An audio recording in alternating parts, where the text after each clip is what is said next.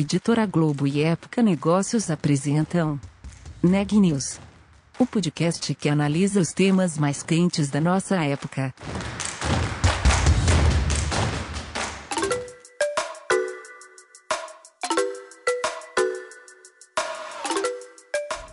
Olá, eu sou Louise Bragado, da Época Negócios, e você está ouvindo mais um episódio do Neg News, nossa série de podcasts sobre como navegar e liderar em tempos de incerteza.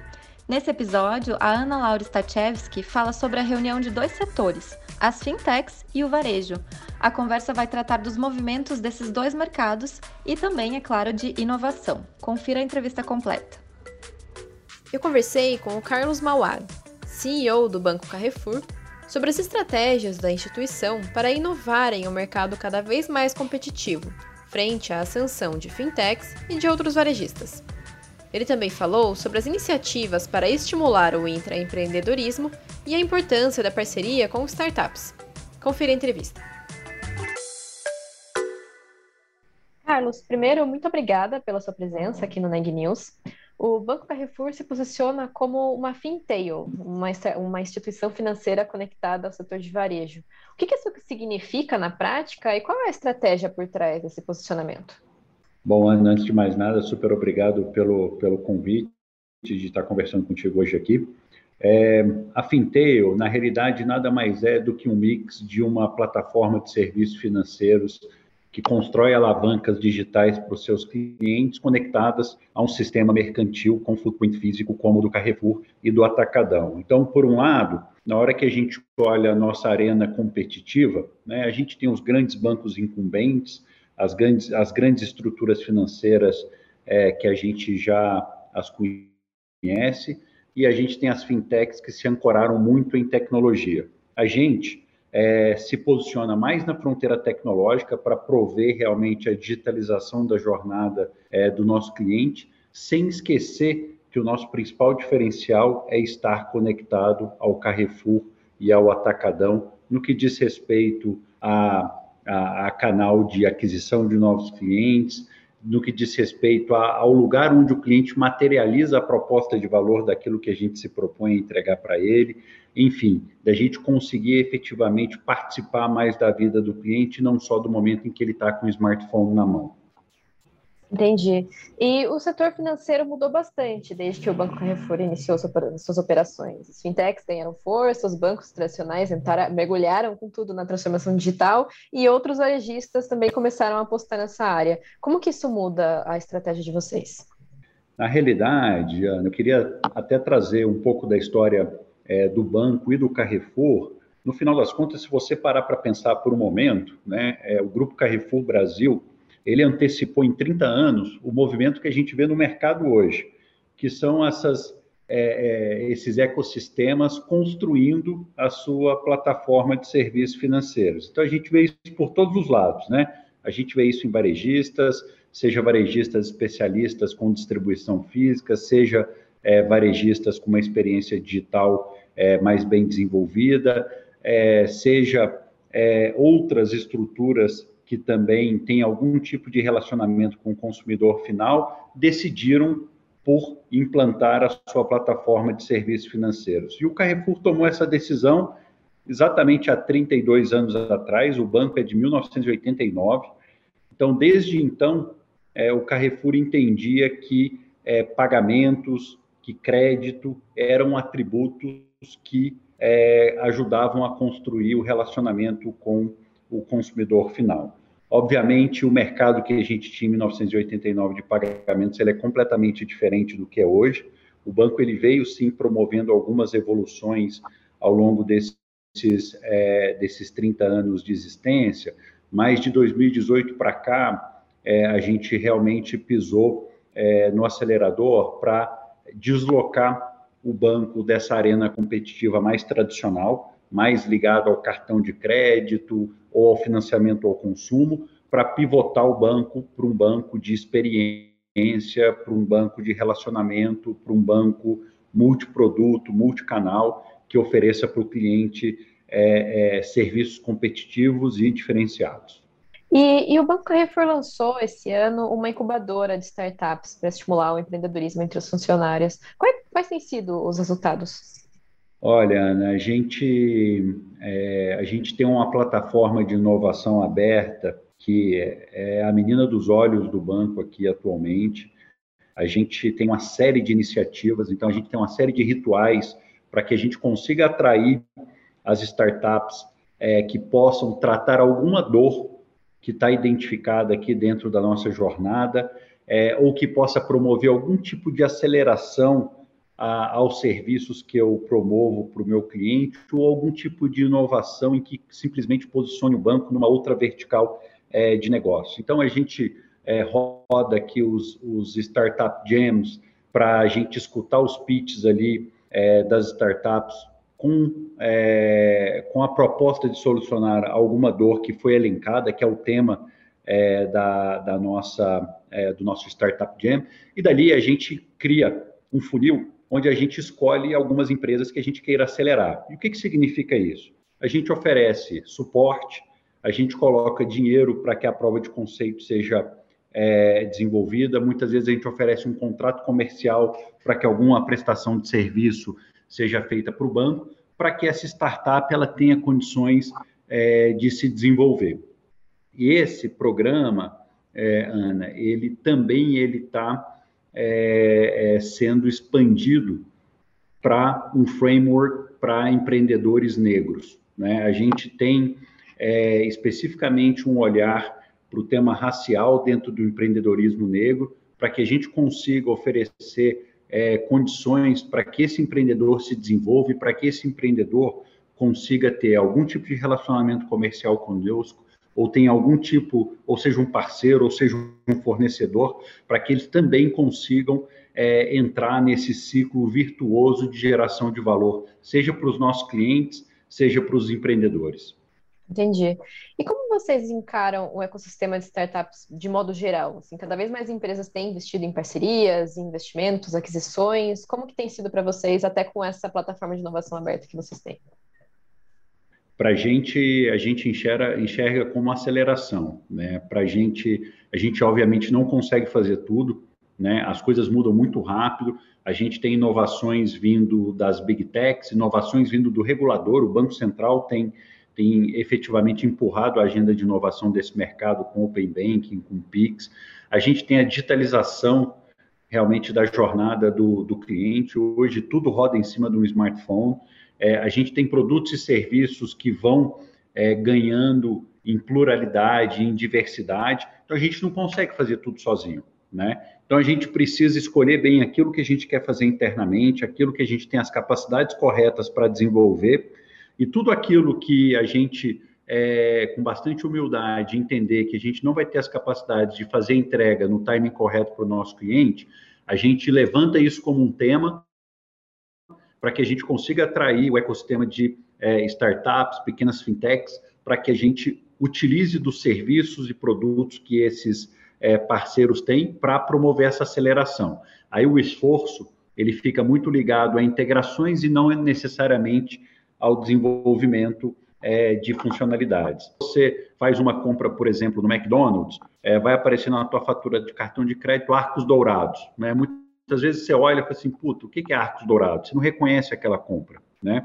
Então, você vai ligar na central, você vai entrar no app, você vai ficar insatisfeita com o serviço que eu estou prestando, porque simplesmente você não reconhece aquele, é, aquela razão social que está listada no teu, é, no teu extrato a gente jamais iria parar para pensar em como resolver isso. Tem uma startup que simplesmente higieniza isso. Ela sabe que Arcos Dourados é McDonald's, então, é, no momento em que isso aparece na fatura do cliente, essa startup vai lá e transforma isso em McDonald's e eu deixo você mais feliz, eu deixo é, a minha central de atendimento, os meus canais digitais de atendimento livres para atender efetivamente os problemas que a gente tem e não necessariamente essas dúvidas. Então, você ganha nas duas pontas, no cliente mais feliz e no custo operacional mais baixo para rodar a sua base inteira.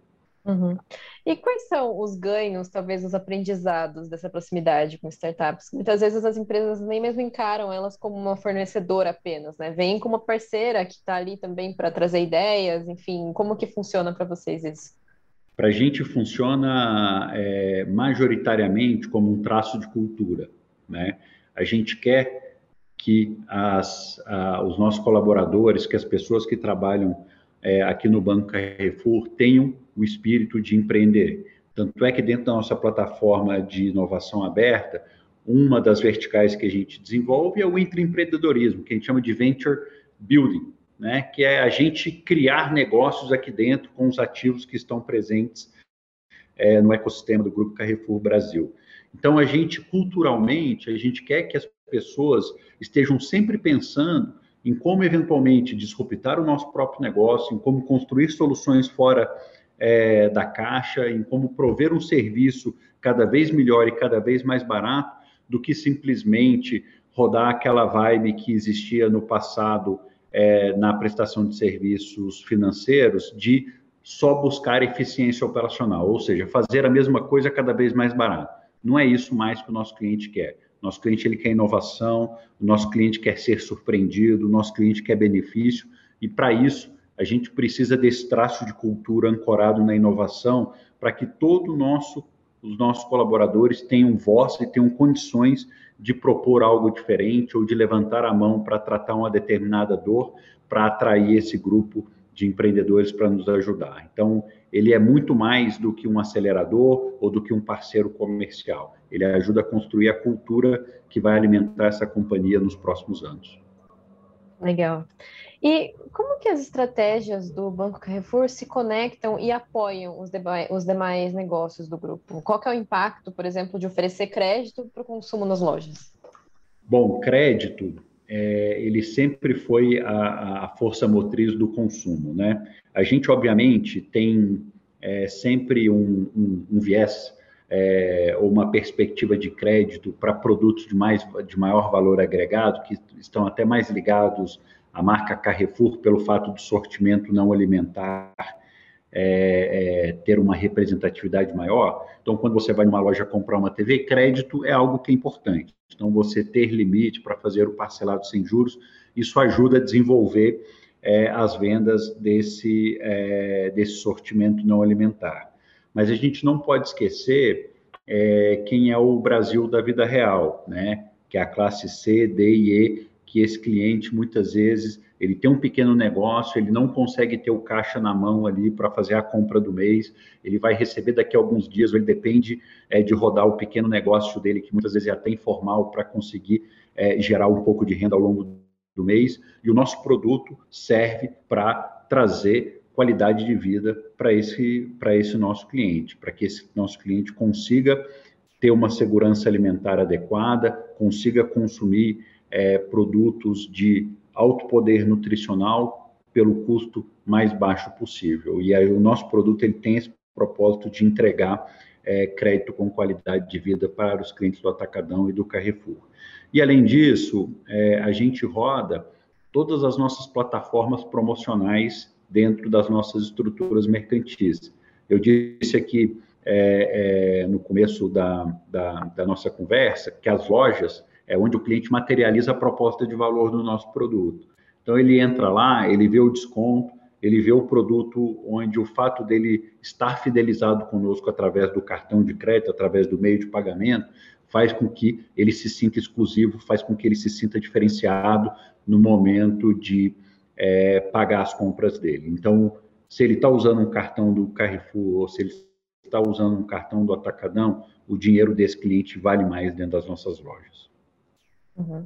Eu imagino que essa jornada mudou um pouco ou bastante com a pandemia, né? Eu queria entender um pouco como que, como que isso se relacionou, tanto essa demanda por crédito, quanto a jornada de consumo, que também mudou bastante, mas, sobretudo, o que, que você imagina daqui para frente? Pensando num cenário pós-pandemia, por exemplo. Mudou sim, viu, Ana? Não, legal. Mudou sim, Ana. É, mudou bastante.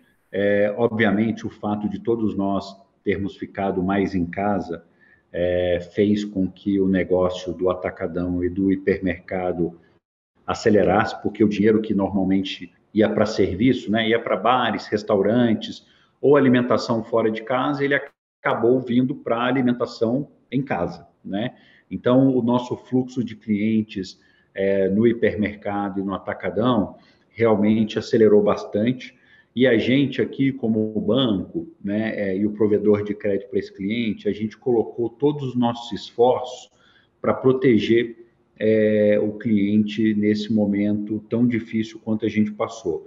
Porque uma boa parte dos nossos clientes, por exemplo, profissionais do mercado informal, que, de, que tem pequenos comércios que dependem, por exemplo, da circulação de pessoas, esses clientes ficaram sem renda. Né? E como é que a gente é, cria as condições para que esse cliente ele não fique inadimplente, para que, para que a gente sirva de porta de saída do, do sistema financeiro nacional. Não é isso. Nós somos uma plataforma de inclusão, não de exclusão. Então, a gente criou as condições para que esse cliente tivesse é, é, é, todas as ferramentas para ele conseguir se controlar financeiramente num período tão difícil quanto a gente passou. Obviamente que o auxílio emergencial é, que o governo ofereceu para aquelas famílias mais vulneráveis ajudou bastante, mas o daqui para frente, conforme você é, mesma perguntou, né, a gente vai ver aqui uma série de sequelas que a, a crise sanitária vai deixar para o Brasil tratar nos próximos anos. Então, a queda da renda, o desemprego, a atividade econômica ligada a serviços, tudo isso vai passar por uma recuperação é, que vai ser lenta e a gente vai ter que é, suportar os nossos clientes para que eles atravessem essa fase mais difícil até a gente reconectar é, a nossa situação atual com a roda do crescimento econômico que vai gerar o círculo virtuoso novamente de oferecer emprego e renda para essa população mais vulnerável. A gente, é, infelizmente, no Brasil, nesses momentos é quando a gente vê os nossos piores problemas, como a, a, a desigualdade social que se acentua em momentos como é, o da pandemia do Covid-19 que a gente está vivendo agora. E no começo da nossa conversa, você comentou que o Banco Carrefour adiantou, antecipou em 30 anos o movimento que a gente vê hoje no mercado. Eu acho que é muito mais difícil hoje vislumbrar o que uma empresa vai ser daqui 30 anos, mas eu queria saber um pouco da sua visão de futuro para a empresa. Para onde você acha que o Banco Carrefour vai, vai caminhar daqui em diante?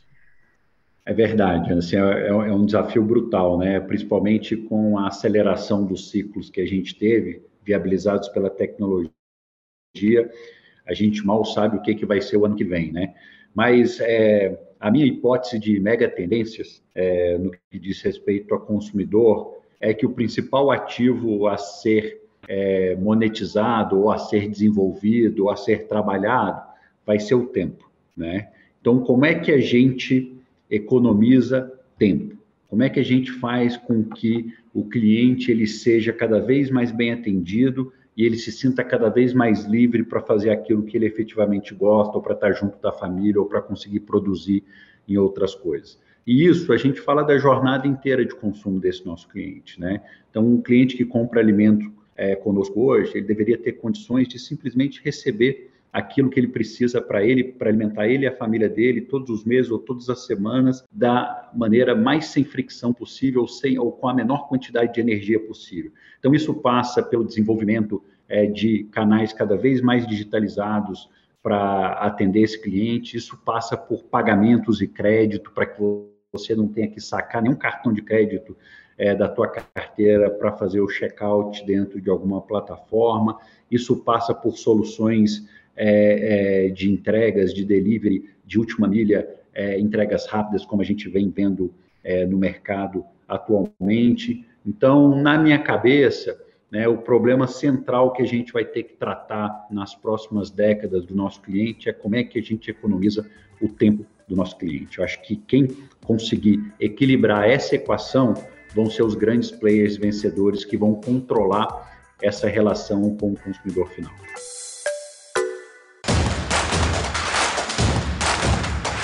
Esse podcast é um oferecimento de Época Negócios. Inspiração para inovar. Não deixe de conferir nossos outros podcasts. Presidente Entrevista Presidente. The Office. E os negócios da nossa época. Ouça, acompanhe, compartilhe. Vamos fazer deste podcast o nosso ponto de encontro.